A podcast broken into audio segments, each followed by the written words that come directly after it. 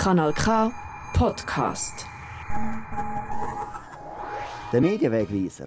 Das ist die Sendung, die hinter die Schlagzeilen schaut. Das sind die Themen. Ja, der Medienwegweiser. Das mal mit einer ganz speziellen Ausgabe. Zum ersten Mal nehme ich nämlich sozusagen eine Höreranregung mit auf. Das ist allerdings nicht einfach irgendeine Hörerin.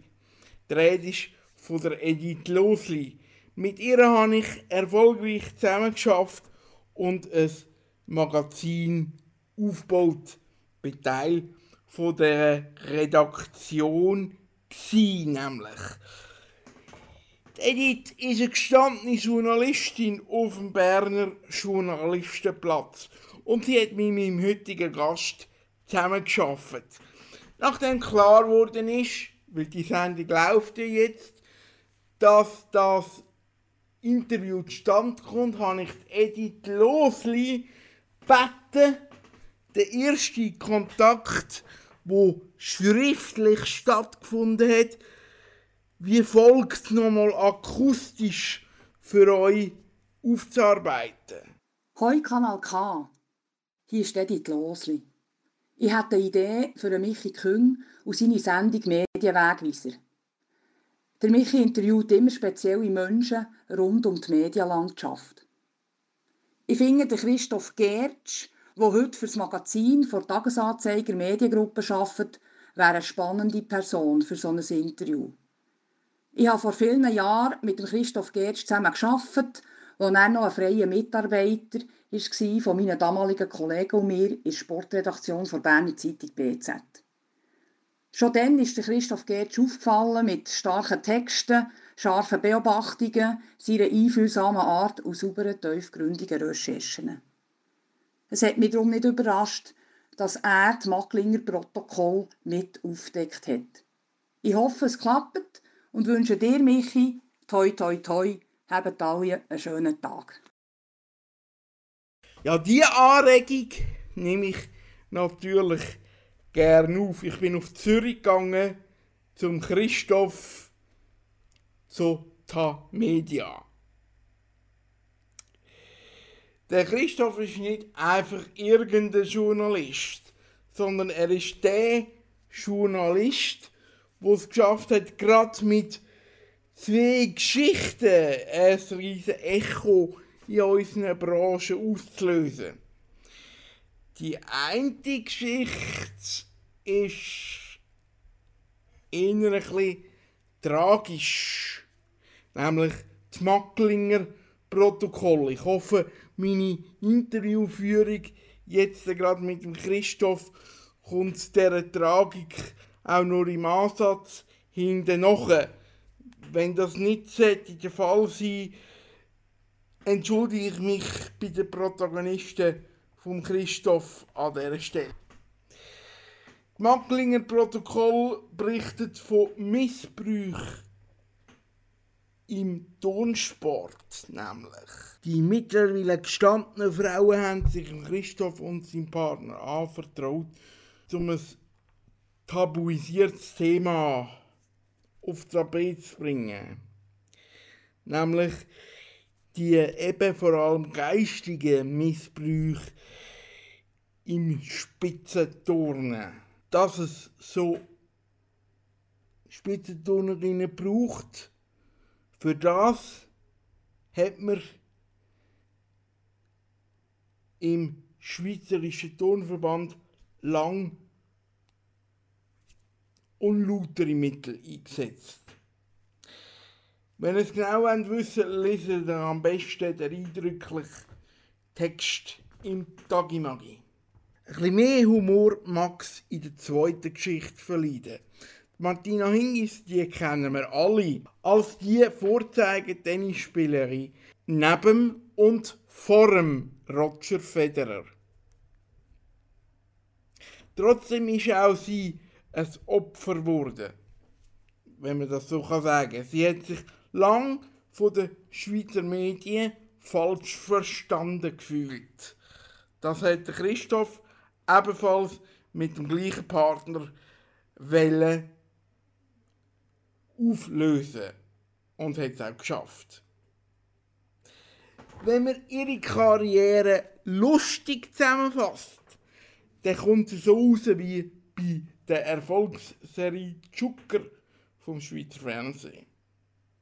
Für alle, die jünger als 12 sind. Martina hat 18 Grand Slams geholt, liebt Dresser, Waschmaschine und Koks.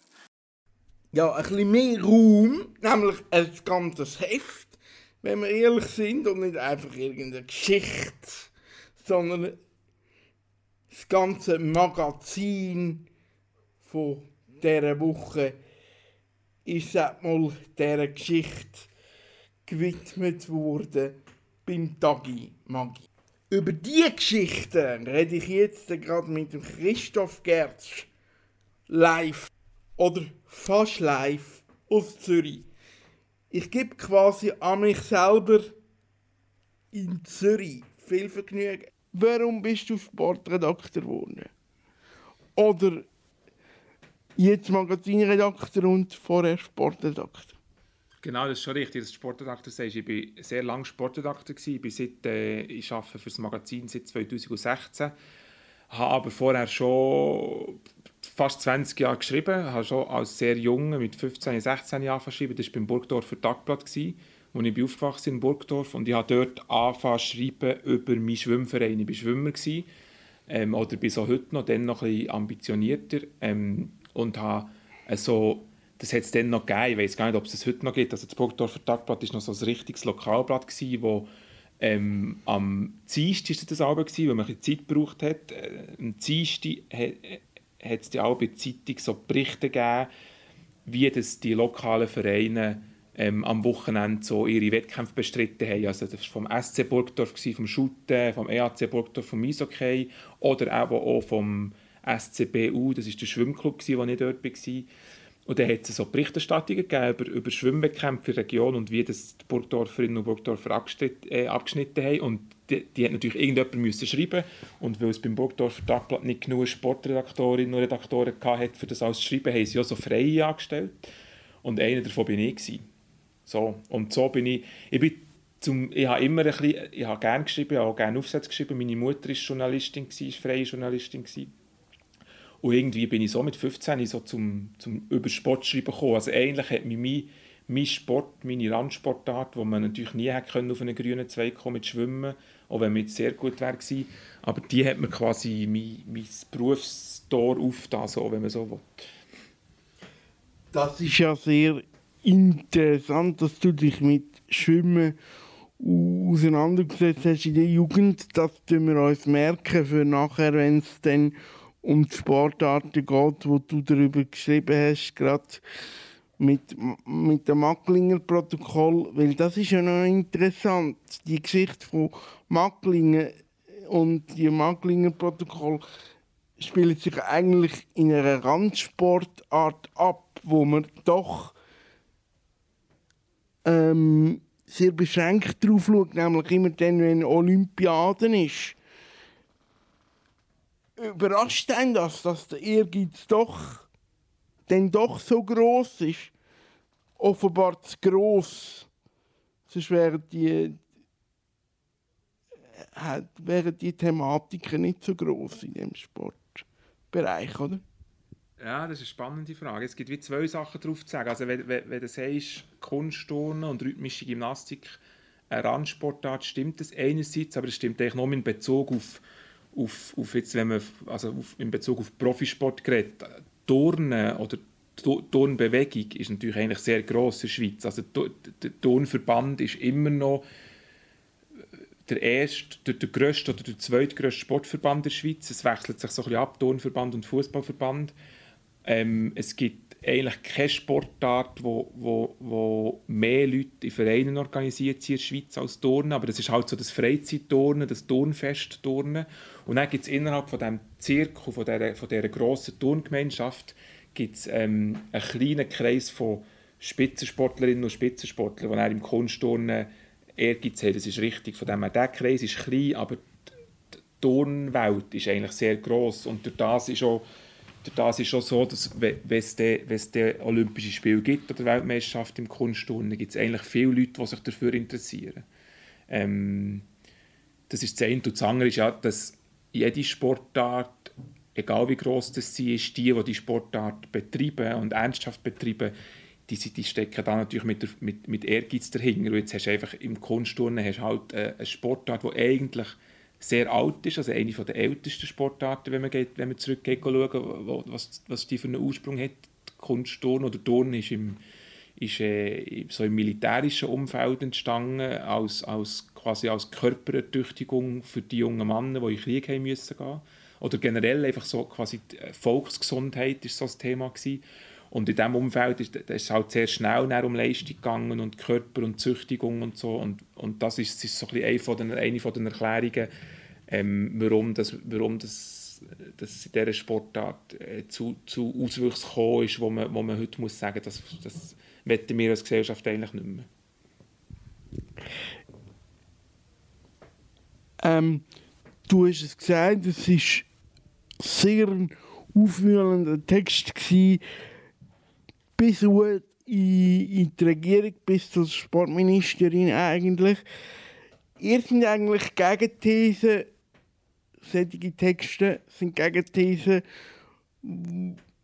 für das, wenn die Leute sagen, Sportredakteur, so der klassische Sportredakteur auf dem Feld, ist eigentlich ein, kein Journalist, weil die Fragen, wo, er, wo, wo man den ähm, aktiven Sportler stellen, sowieso immer die gleichen sind oder respektive die Antworten und man gar nicht so in die Tiefe kommt. Wie stellst du, die, wie stellst du dich dieser Debatte? Ja, auch wieder mehrere Sachen dazu zu sagen. Ich glaube, ich glaube, da hat sich vieles verändert. Also ich glaube, Sportredaktorinnen und Sportredaktoren sind auch in der Schweiz heute häufig, vor allem würde ich sagen, in den Printredaktionen ganz anders unterwegs. Ähm, also hier beim Tagi haben wir lauter äh, Leute in der Sportredaktion, die sich äh, mit Fragen beschäftigen, die weit über nur quasi, wie hast du gespielt und warum 1 zu 0 und so rausgehen. Man könnte sich das gar nicht mehr erlauben, in einer Printzeitung, die ein bisschen Anspruch hat, äh, ähm, sich auf, auf, einen Sport, auf so eine Resultatberichterstattung zu beschränken. Das, mal, das ist mal das eine. Dann gibt es gibt sicher schnellere Medien. Man hat generell irgendwie, man steht natürlich unter Druck, die Medienlandschaft steht unter Druck, das weiß niemand besser als du, der sich so viel mit Journalistinnen und Journalisten austauscht. Ähm, also es, es, es, gibt es, es gibt das Geldproblem, es gibt Spardruck und das führt vielleicht teilweise so ein bisschen zu, zur Situation, dass man in, in kurzer Zeit muss etwas Schnelles rausholen muss. Äh, das ist sicher nicht der Journalismus, der mir zusagt, aber ich, ich habe nicht, es gibt ihn halt.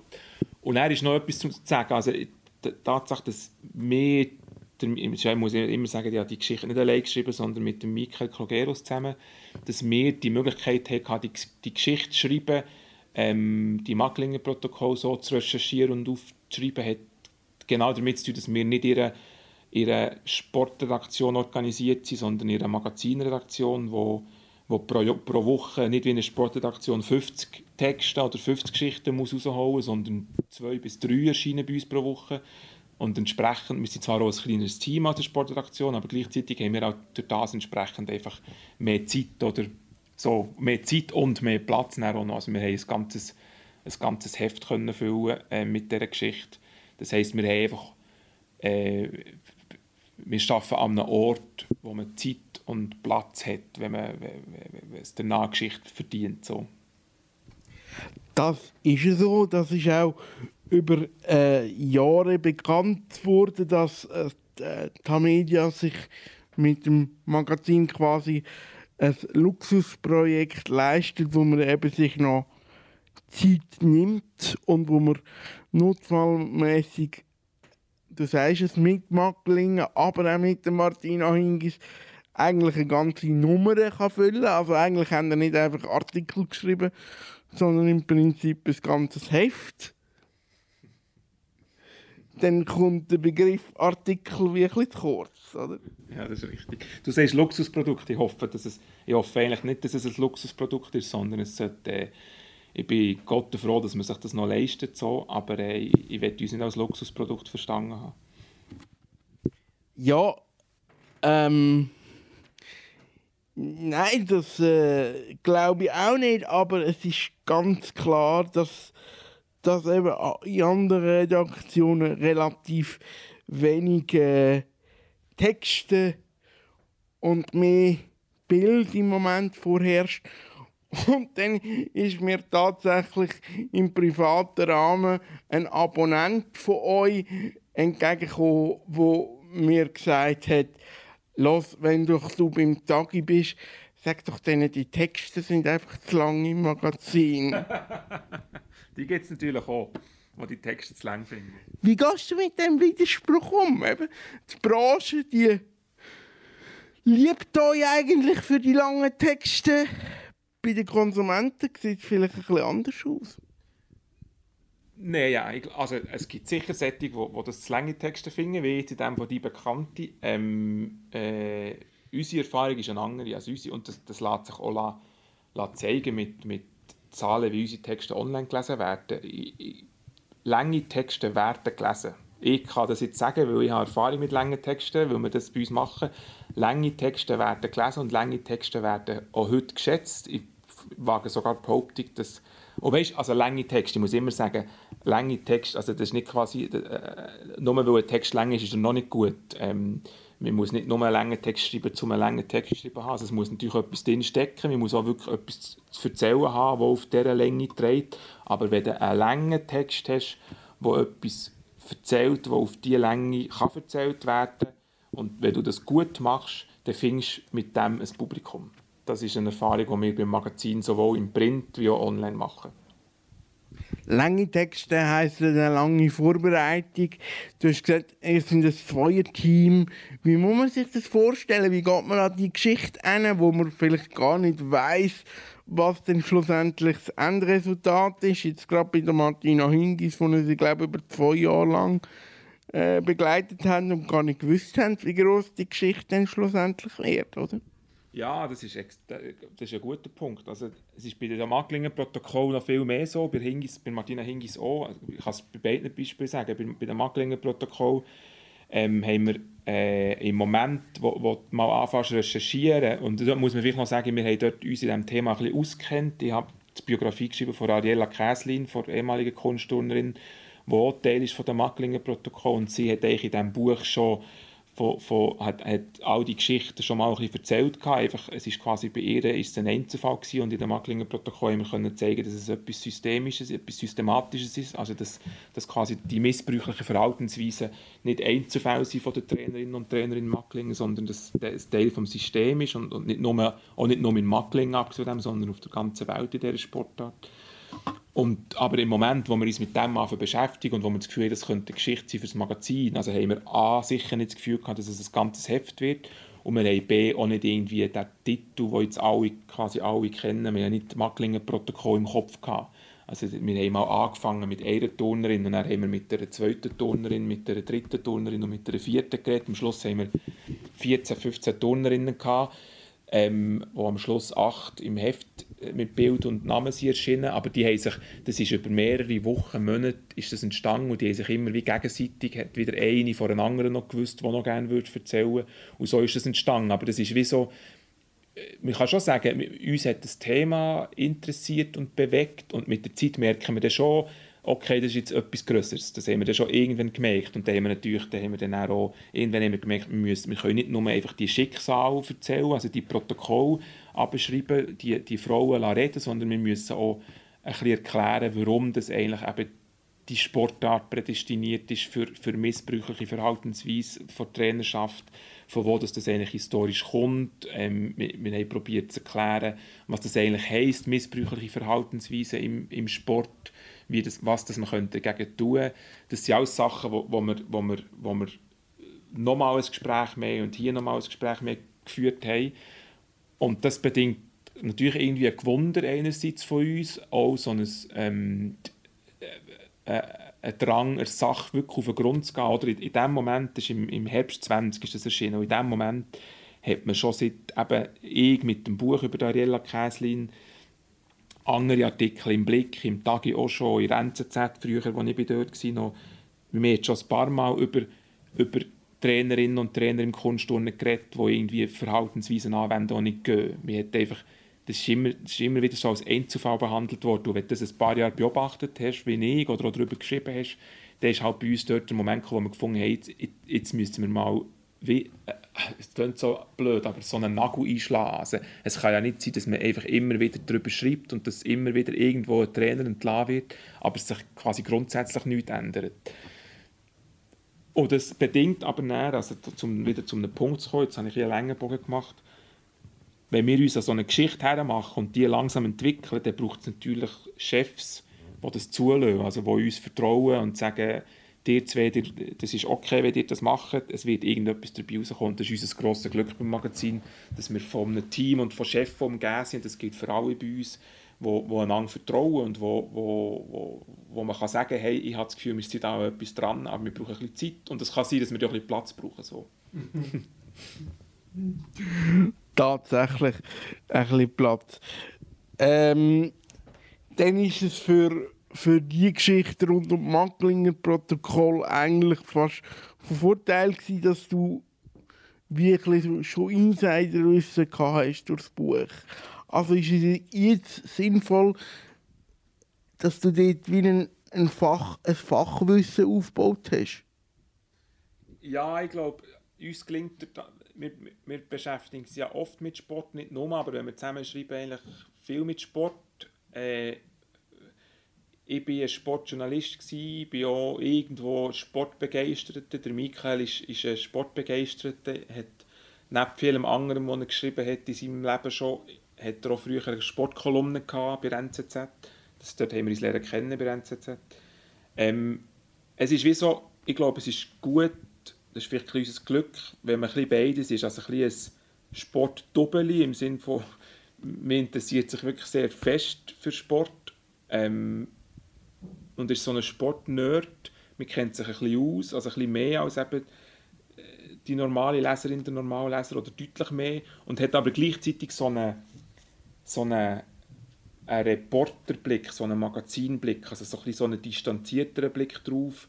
Und weißt, da meine ich mehr so, wenn es um, um, um so Fragen geht, warum ist das überhaupt so? Also wenn man, ich habe das selber auch erlebt in meiner Zeit als Sportjournalist, wenn man sehr lange über Doping schreibt, wie ich es gemacht habe, im Radsport zum Beispiel, dann nimmt man das irgendwann so ein bisschen als gegeben hin und hat vielleicht wie so ein bisschen grundsätzlichere oder banalere Fragen hat man dann wie nicht mehr so. Und das kann dazu Folge haben, dass man ein bisschen, man schreibt zwar für ein spezialisiertes Publikum sehr fest, aber man schreibt so eine breite Leserschaft, fängt man vielleicht ein bisschen an vorbeischreiben. Mhm. Ähm, und so ist es wie so, was wir probieren ist, uns wirklich auszukennen in ihrer Sache, aber gleichzeitig einen Blick, einen Blick darauf zu haben von jemandem, der wie ganz grundsätzliche Fragen hat eigentlich zu diesem Thema. Das ist ja interessant, was mit dem Sport passiert ist, oder? Bis vor der Pandemie haben wir alle gedacht, Sport ist einfach da, gibt uns einen gewissen Halt und es wird immer so weitergehen. Und plötzlich merkt man, ups, Sport ist eigentlich eine Unterhaltungsindustrie, wie ein Zirkus, wie ein, wo, wenn irgendwie ein Einfluss von außen kommt, dann geht einfach mal irgendwie äh, eine Zeit lang einfach nichts mehr. Und nachher muss man ja als Sportredakteur gleich die Begeisterung wieder aufbauen für, für den Sport, für die tollste Nebensache der Welt. Was, was hat die Pandemie mit dem Sport gemacht? Mit dieser ganzen Industrie, die eben eine Unterhaltungsindustrie ist eigentlich. Aber wenn man das realisiert, dann ist es ziemlich ernüchternd. Ah, das ist eine interessante Frage. Das habe ich mir jetzt wirklich noch nie überlegt. Es ist ja, Sport ist eine Unterhaltungsindustrie, ja, ganz oben, aber Sport im Unterschied zum oder ich will es gar nicht in Gegensatz setzen zum Zirkus oder so, aber Sport ist natürlich gleich viel mehr als eine Unterhaltungsindustrie. Also es ist es das und es, gibt, es steckt wahnsinnig viel Geld drin und es steckt, steckt, es sind ganz viele äh, Menschen in diesem Sport mit bösen oder zumindest nicht so schönen Absichten. Also der Sport wird instrumentalisiert, er lässt sich instrumentalisieren. Ganz viele Leute im Sport ähm, äh, missbrauchen. Es passiert ganz viel Schlimmes, auch im Sport und mit dem Sport. Ähm, das, und gleich finde ich, wie der Boden vom Sport ist natürlich sie all, sie alles mehr und da meine ich nicht nur das Publikum, sondern all die, die, die irgendwo Sport machen. Also jedes Kind, jeder, jeder, jeder Teenie, jede Erwachsene, das ist alles für mich irgendwie auch Sport und ich glaube, ich, ich würde, wenn man jetzt, wenn du fragst, was, ist Sport, was hat die Pandemie mit dem Sport gemacht, dann kann man glaube schon auch sagen, ähm, dass man vielleicht gesehen hat, dass auch etwas würde fehlen ohne, ohne, äh, ohne Sport. Aber ich will da nicht in Abrede stellen, das genau wie du sagst, also es ist eine Unterhaltungsindustrie mit vielen schwarzen und, und dunklen oder negativen Auswüchsen, also auf jeden Fall. Mhm. Du hast jetzt vorher, also ich kann eigentlich gar nicht so negativ sein, aber du hast, du hast vorher äh, Doping und all das äh, reingebracht und das ist ja auch, ist ja auch ein grosses äh, Engagement von, von Sportredaktorinnen und Redaktoren in letzter Zeit. Der, der, der das Thema an, an, an Mann und an Frau zu bringen, an Leserschaft zu bringen. Es gibt die Doping-Redaktion von der ARD. Du als Sportfan, kannst du noch normal Sport schauen, wenn du weißt, in gewissen Sportarten ist einfach Doping so ein beherrschendes Thema, dass es, dass es einfach äh, ja, alles kaputt macht.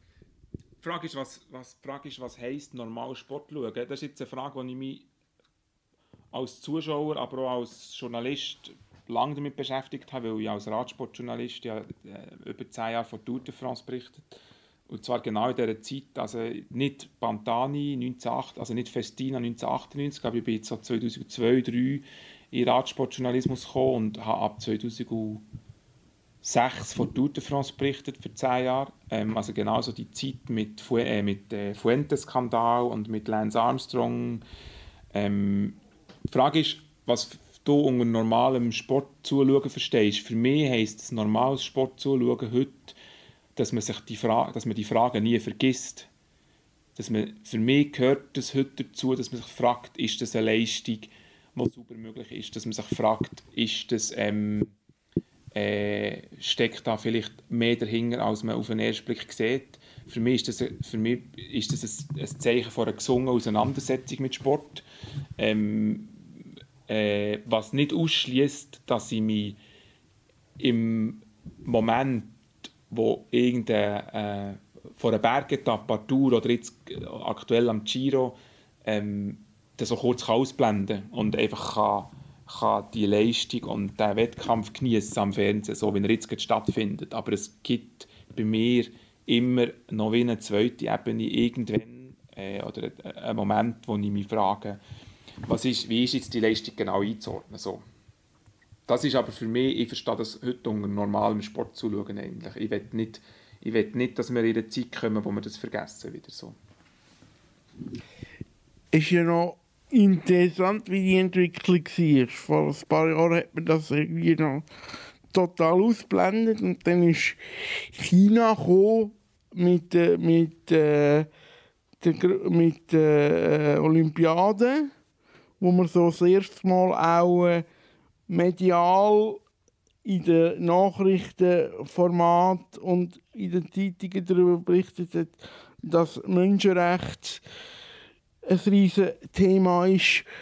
Ähm, dann ist Russland gekommen, dann ist Katar gekommen, jetzt kommt, jetzt kommt der Krieg. Oder ist der Krieg gekommen? Hat das irgendwie die, die die zeitliche Abfolge ist, ist noch interessant. Wird es irgendeine Sportveranstaltung äh, geben, wo man sich nur noch auf den Sport konzentrieren kann? Oder muss man sich einfach äh, damit auseinandersetzen, weil man ja auch einen korrekten Job machen als Medium, dass so Nebengeschichten, die eigentlich Hauptgeschichten sind, immer dazu werden gehören? ist für mich völlig klar, dass das immer wird dazugehören und schon immer hat dazugehören, lange nicht dazugehört hat leider. Aber Sport ist ja nicht etwas Isoliertes. Sport findet in der Gesellschaft statt, findet in unserer Gegenwart statt, in, findet an einem bestimmten Ort statt.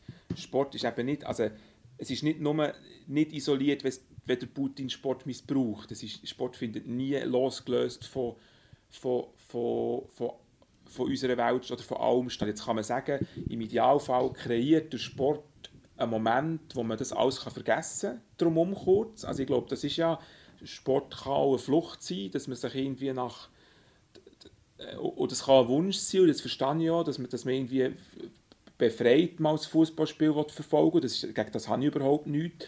Also, dass man quasi während 90 Minuten von einem Fußballspiel oder während einem 100-Meter-Sprint äh, oder während einem 400-Meter-Rennen im Wasser, dass man irgendwie nicht noch daran denken wo ist das stattfindet. Das ist, finde ich, auch legitim, aber es ist, denke ich, völlig klar, dass alles, was drumherum gehört, auch dazu und dass das auch eine Aufgabe ist für Sportberichterstattung, das ab, äh, ähm, mitschneiden. Also, und, und weißt, das, jetzt reden wir da von von, von Russland und China und von, von Bösewichten, wie wir es, wie wir es äh, vielleicht jetzt ein bisschen einfach irgendwie äh, würden benennen.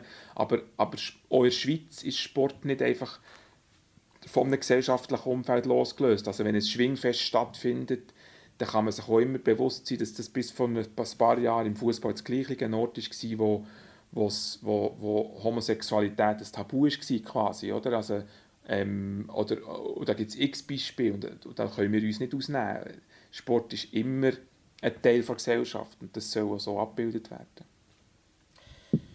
Sport ist immer ein Teil der Gesellschaft.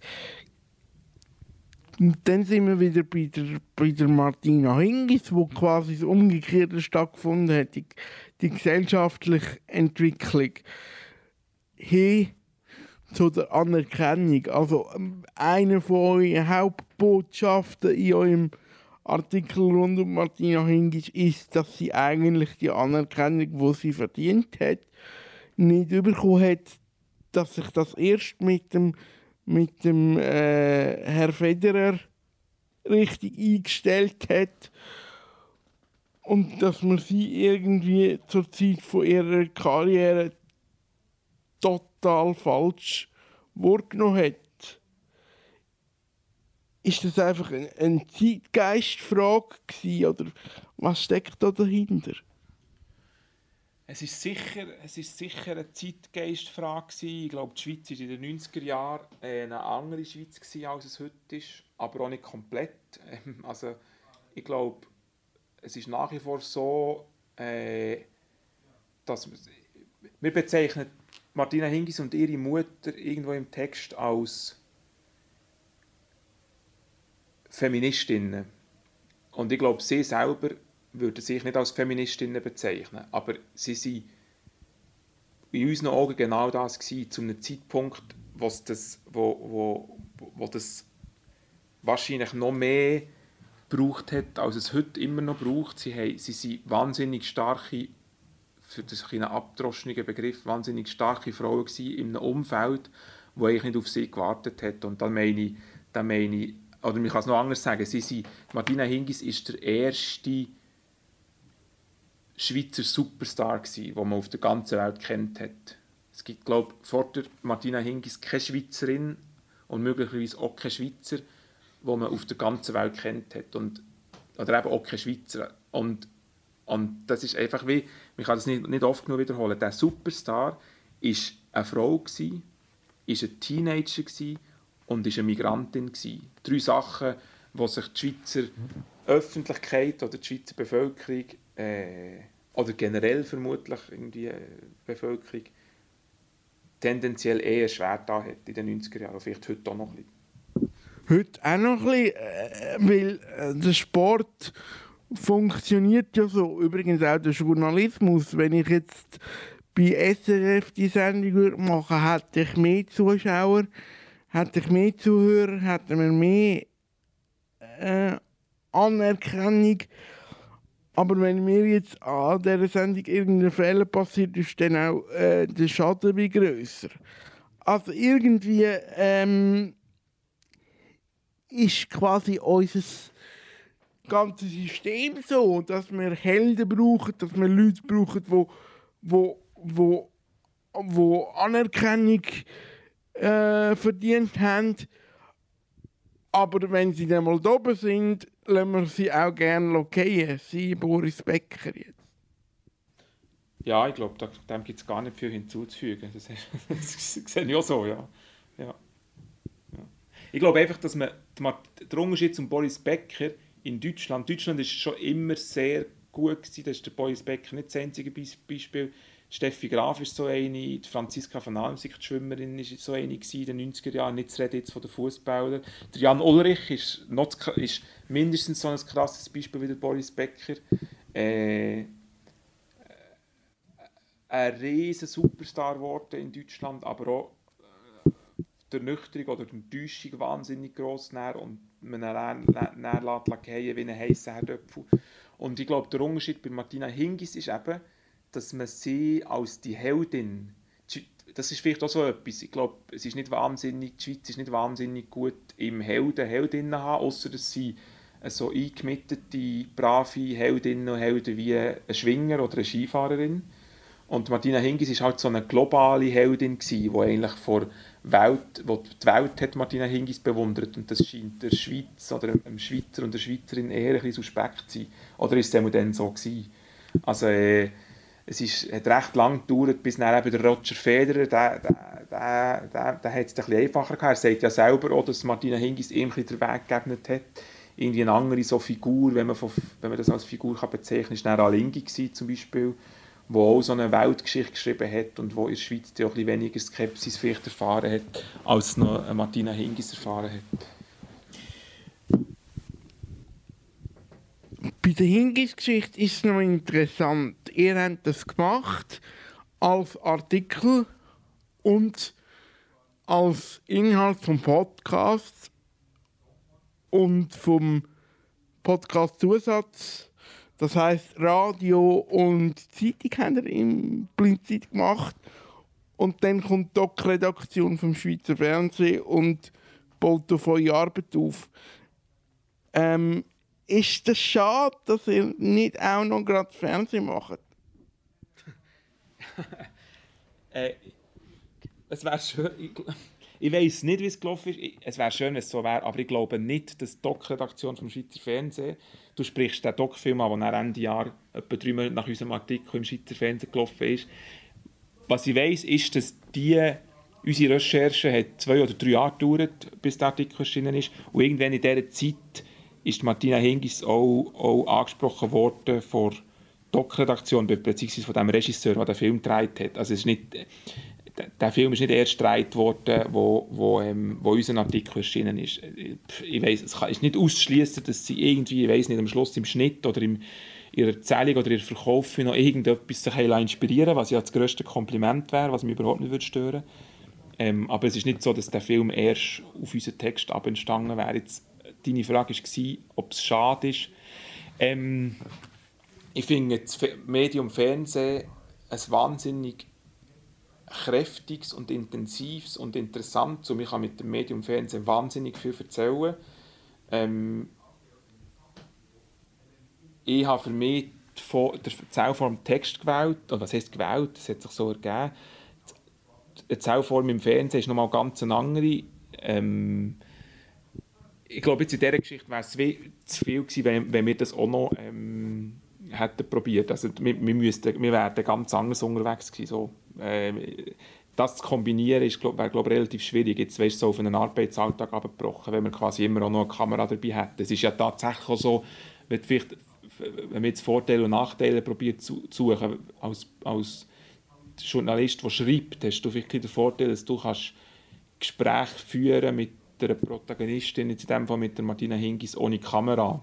Also weißt du, hast wie so, du kommst vielleicht mehr in das Plaudern, du hast vielleicht mehr so Momente, wo, sie irgend, wo irgendetwas berettet wird, wo er nicht irgendwie Text findet, aber gleichzeitig du hast wirklich eine gelöstere Situation oder so. Und das zu verbinden, stelle ich mir eher schwierig vor, also dass du gleichzeitig ein Gespräch führst, wo, wo, wo für einen Text, wo du dann einen Text ausmachen kannst, wie auch ein Bewegtbild quasi.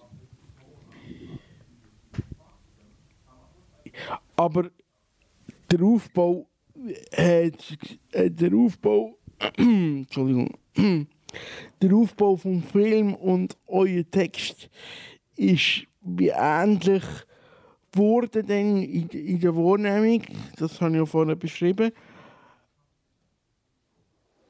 Ähm, heißt das, dass man und es gibt ja noch viel, dass man sich so ähm, gegenseitig von anderen Medien lässt, inspirieren Also der Zeitungsredakteur schaut für die nächste Ausgabe ähm, Tagesschau und der Tagesschau-Redakteur im Gegenzug liest am anderen Morgen die aktuellen Zeitungen.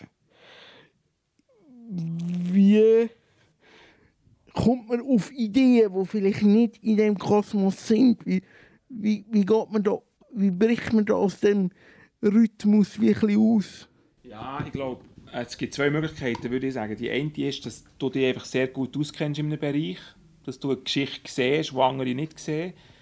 Das zweite ist, dass du dich vielleicht nicht unbedingt gut auskennst, aber irgendwie eine Frage dich interessiert, wo, wo, wo, wo du nicht beantwortet bekommst, in dem, wo jetzt schon existiert, in diesen Medienprodukten, die schon existieren. Also entweder bist du sehr eine, eine, eine, gewungene, Person, die irgendwie einen speziellen Blick auf die Welt geschehen hat, oder du, bist, du kennst dich irgendwo wahnsinnig gut aus. So, das ist, jetzt, jetzt, jetzt bei Martina Hingis ist es so, dass wir, dass wir beide Sportfans sind, sie geschaut haben in den 90er Jahren, haben geschaut spielen und, und eigentlich schon lange ein bisschen mit dem Wunsch gespielt. Wir haben tatsächlich eigentlich schon lange mit dem Wunsch, den Wunsch im Kopf gehabt, die Martina Hingis zu porträtieren oder zu interviewen. Wir haben ja auch, es hat mehrere Jahre gedauert, bis sie uns zugesagt hat. Und ursprünglich zugesagt hat sie uns zu einem Interview. Und nach dem Interview haben wir einfach wir zwei, aber auch Martina Hingis gemerkt, dass wir noch nicht alles gesagt ist, dass wir noch Fragen hätten. Und sie hat irgendwie weh, sie hat sich ein bisschen wohlgefühlt mit uns und, und hat, es war irgendwie auch ein guter Moment. Gewesen. Ihre Tochter war nicht mehr so klein gewesen und sie, sie, sie ist wie so an einem anderen Punkt vom Leben gestanden schon. Sie hat die Karriere zu diesem Zeitpunkt dann wirklich definitiv abgeschlossen gehabt und, und, und ist wirklich am Aufbrechen in eine neue Zukunft.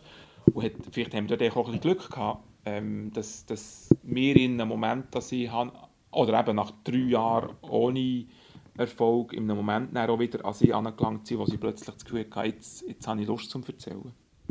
Wie ähm, muss man sich das vorstellen? Entsteht da so eine Art wie eine Freundschaft, eine Bekanntschaft über all die Termine, wo man sich trifft? Was ja eigentlich professionell gesehen nicht dürfte passieren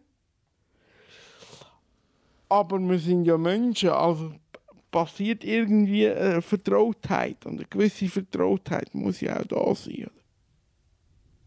Also für, natürlich, Freundschaft nicht. Ich glaube nicht, dass eine Freundschaft entsteht. Ähm, also, oder ich schließe es jetzt nicht aus, dass auch mal eine Freundschaft daraus, entstehen Ich halte nicht, also, das hat, damit, das hat aber damit zu tun, dass ich nicht irgendwie harte Politikberichterstattung mache oder so. Ich, ich, mir ist sonnenklar, dass wenn man wenn man über das Bundeshaus berichtet oder, oder Wirtschaftspolitik macht, äh, Wirtschaftsjournalismus macht oder äh, irgendetwas, oder auch, auch, auch, Sportjournalismus, wenn man, wenn man Sportberichterstattung macht äh, über Fußball, oder haben wir jetzt vorhin darüber geredet, was dort alles drin ist, ähm, dann ist, äh, ist, ist, äh, kannst du, genauso wie Kulturberichterstattung, ist es gut, wenn du dich dafür, oder ist eine Voraussetzung, irgendwie, dass du dich für das Thema interessierst.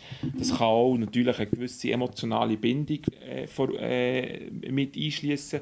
Gleichzeitig denke mir das nicht so zu viel verlangt von, von Journalistinnen und Journalisten, ähm, dass du dich kannst für etwas interessieren, dich für dir, äh, etwas zugeneigt sein und gleich irgendwo aus einer gewissen Distanz drauf schauen. Und jetzt bei Martina Hingis, weißt du, so vom, das sind ja, wenn wir vom Magazin uns an ein Projekt, an eine, an eine Figur hermachen, dann machen wir, also wenn wir, dann machen wir die, oder wir tun nicht Martina Hingis porträtieren, für sie, für sie Boden zu stampfen. Dann müssen wir es nicht machen. Wenn wir jetzt würden finden, das ist eine, eine uninteressante oder eine uninspirierende oder eine unsympathische Figur, dann müssen wir die nicht 20 Jahre später noch porträtieren. Also wir machen ja die wir porträtieren sie, weil wir äh, irgendeine Zuneigung haben zu ihr. Ob jetzt die emotional ist oder aus einem Beeindrucktsein raus oder weil sie einfach eine grosse Schweizerin oder eine grosse Sportlerin war.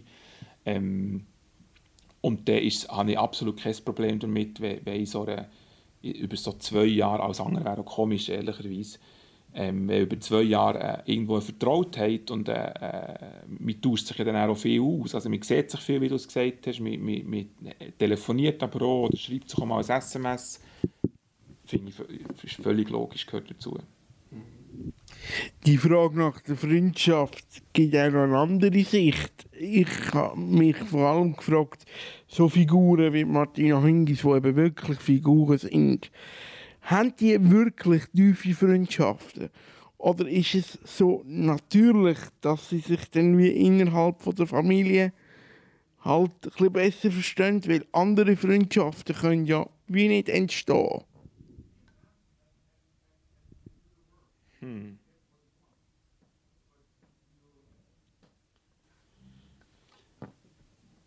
Ich glaube, es hat gar nicht unbedingt jetzt, es hat wenn ich jetzt an Sportlerinnen und Sportler denke, an berühmte oder an grosse, ich glaube, es hat gar nicht unbedingt mit dem Grad von Berühmtheit zu tun, die Frage, ob es schwierig oder einfach ist, Freundinnen und Freunde zu finden, sondern mehr mit der Tatsache, dass du halt über eine sehr lange Zeit die sehr exklusiv einer Sache widmest, nämlich dem Sport.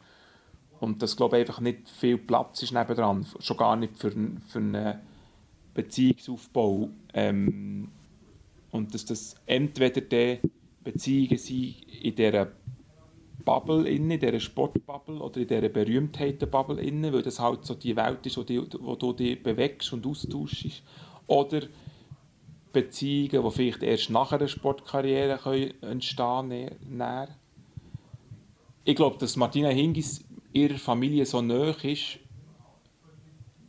hat mehr mit ihrer Geschichte und mit ihrer Herkunft zu tun und tatsächlich mit der Bedeutung, die ihre Familie oder konkret vor allem ihre Mutter für sie hat.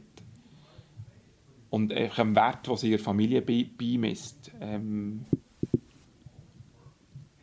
sonst abgesehen von dem ist es tatsächlich so, dass sie Freundinnen vor allem von Tour hat und ein paar von ganz früher, so aus ihrer Schulzeit. Ist der Journalismus und Schreiben und Produzieren für ein Medium dort ein bisschen artverwandt ähm, ähm, Spitzensport gegenüber, weil man muss sich immer erklären, warum machst du die Geschichte, was machst du, wie aufwendig ist der Journalismus. Nebendran reden sie übrigens gerade Englisch, falls ihr das gehört. Ähm, ist es nicht artverwandt, weil man auch eine Leidenschaft hat, die vielleicht im Privaten nicht alle teilen? Ja, interessant, die Überlegung. Also Journalismus im Idealfall ist eine Leidenschaft. Ähm, und im aller, Idealfall findet man irgendwann eine Balance zwischen Privatleben und Berufsleben und kann das auch ein bisschen trennen. Ich glaube, ich habe in, meiner, in meinem Berufsleben auch Zeiten gehabt, äh, wo, ich, wo, ich, wo wo mein Beruf oder wo der Journalismus weit ins Privatleben hineingereicht hat, also wo es einfach wie, wo ich monatelang unterwegs war, jedes Jahr für, für Berichterstattung, äh, für, für über Sportevents zu schreiben. Äh, Im Idealfall findet man irgendwann eine Balance, ich glaube, ich habe die gefunden, ähm, äh, eine klarere, mit der Familie und eine klarere Trennung zwischen Beruf und, und Privatem. Aber ja, also es ist schön, für mich ist es so, es ist ein riesiges Glück, für mich ist es so, dass mein Beruf, der Journalismus, äh, äh, ist wie, eine, wie, wie, eine, wie eine, im Idealfall äh, äh, ein Sport ist für eine Spitzensportlerin, also dass du das echt wahnsinnig gerne machst und natürlich da so auch, äh, vielleicht auch mal den extra Weg gehst und irgendwie einen extra Effort oder so einlegst. Für mich ist das sicher so, ja. So wie das Gespräch live oder fast live aus Zürich. Ja, der Christoph Gerst hat mir nachher im Off noch zwei, drei Fragen zum Thema Journalismus beantwortet. Zwei, drei Tipps für mich persönlich. Darum haben wir ein bisschen Überlänge im Originaldokument.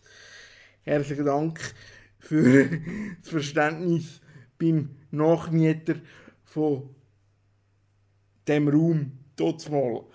Ich hoffe, die ganz grossen Erwartungen an mich selber habe ich können erfüllen. Die Erwartungen sind logischerweise daraus entstanden, dass man mit dem Christoph Gertsch einen gestandenen Journalist vor dem Mikrofon hat und mit dem Tagimagi, dem Tagesanzeiger-Magazin, eben das Qualitätsmedium in der Schweiz für tiefe Recherchen, lange Texte und spannende Fragen und Reportagen haben dürfen abbilden und quasi dürfen besuchen.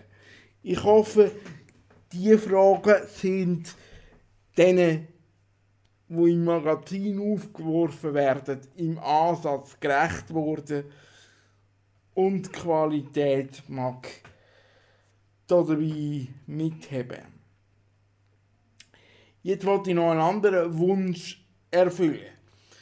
Vor dem offiziellen Gespräch hat mir nämlich der Christoph Gertsch noch eine Musikmöglichkeit mitgegeben. Christoph, hast du einen Musikwunsch? Ein Musikwunsch, jetzt so aus dem, ja, ich ähm, spiele äh, das. Etwas vom Trommel. Das machen wir doch gerade als nächstes hier bei uns beim Medienwegweiser. Der Medienwegweiser, der ist am Ende von einer Dekade angekommen. Jetzt geht es im Sommer rein. Im Sommer ist das so ein bisschen etwas. Ähm, die Journalisten machen dann meistens Sommerferien.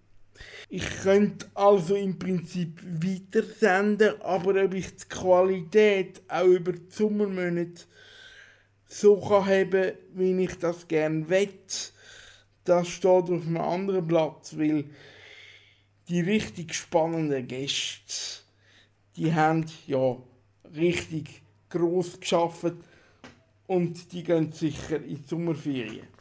Folglich weiss ich noch nicht, ob ich beim Medienwegweiser auch ein eine Art Sommerprogramm ausstrahlen will. Ich behalte euch aber auf dem Laufenden, liebe Konsumenten vom Medienwegweiser.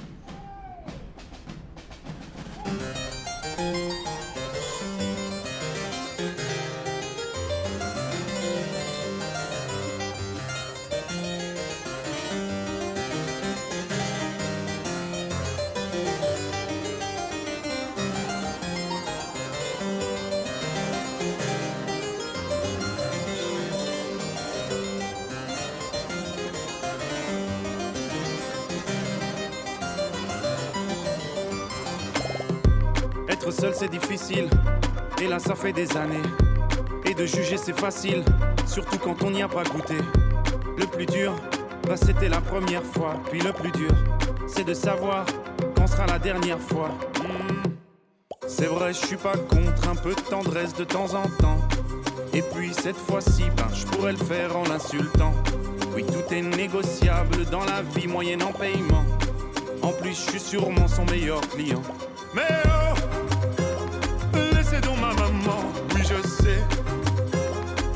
qu'elle n'est pas parfaite, c'est un héros. Et ce sera toujours fièrement que j'en parlerai, que j'en parlerai. Je suis un fils de pute, comme ils disent. Après tout ce qu'elle a fait pour eux, pardonne leurs bêtises. Oh chère mère, ils te déshumanisent. C'est plus facile, les mêmes te courtisent. Et tout le monde ferme les yeux.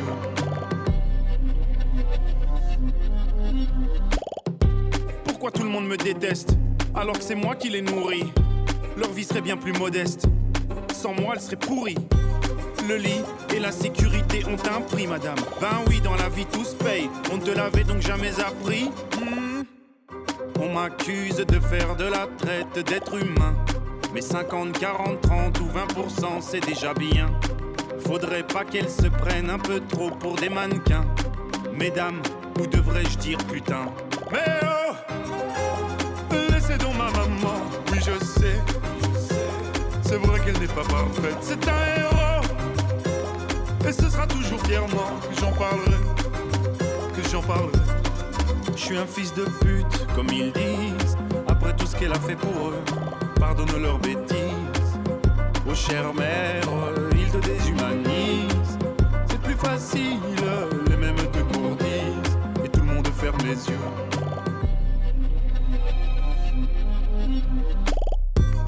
sais que c'est ton boulot, mais faut bien que je fasse le mien, non? Entre le tien et le mien, la différence c'est que moi je paye des impôts. Allez circuler madame, reprends tes papiers, ce qui te reste de dignité. Aux femme, trouve-toi un vrai métier. Mais oh Laissez donc ma maman, oui je sais, oui, je sais. C'est vrai qu'elle n'est pas parfaite, c'est un héros. Et ce sera toujours fièrement que j'en parlerai, que j'en parlerai. Que j'en parlerai. Je suis un fils de pute, comme il dit. Après tout ce qu'elle a fait pour eux, pardonne leurs bêtises. Oh chère mère, ils te déshumanisent. C'est plus facile, les mêmes te bourdisent. Et tout le monde ferme les yeux.